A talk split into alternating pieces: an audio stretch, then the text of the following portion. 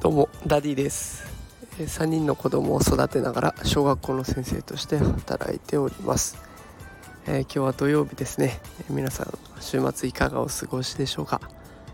えー、さて今日は、えー、皆さんに助けてほしいなと思っていることを投稿していきます。それでは本日もよろしくお願いします。私毎日ボイシーというアプリでいろんな人のラジオを聴いたりあとスタンド FM の方でもいろんな方のラジオを聴いて情報収集をしているんですけれども、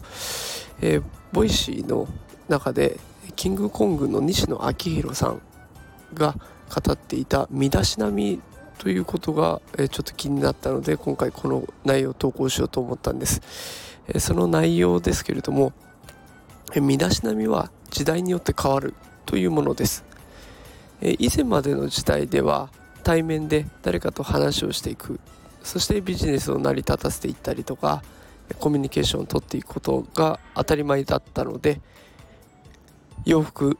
のところだとかあと細かな爪ネイルだったりだとか髪型だったりとか見た目のところは身だしなみとしてきちんとしておかないといけないよねという時代でした、えー、ただ現代では対面で何かをするというよりも画面上で何かやり取りをするという状態が増えてきました。えリモートワークだとかオンライン授業だとかそういったものの普及によって身だしなみもこれで変わってくるだろうという話です。えそういうことで今求められる身だしなみっていうのは音質画質背景これが求められるというふうに、え西野さんは言っていました。えこのスタンド FM を聞いてくださっている方も、ね、音質っていうのはかなり大事だなと思っていて私毎回この投稿する前に確認作業で聞くんですけれども、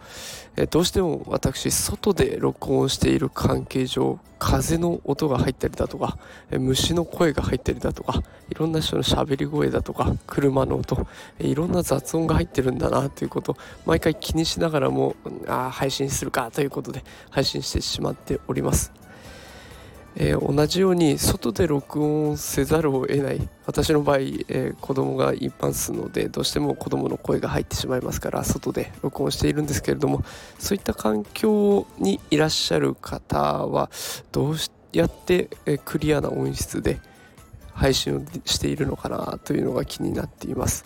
えもし外で録音している方がいらっしゃればクリアな音質で放送できるコツを教えてほしいなと思っております、えー、自分でもいろいろ調べてみようとは思うんですけれども実体験を聞くのが一番早いのかなと思って今回はこんな内容を投稿してみました、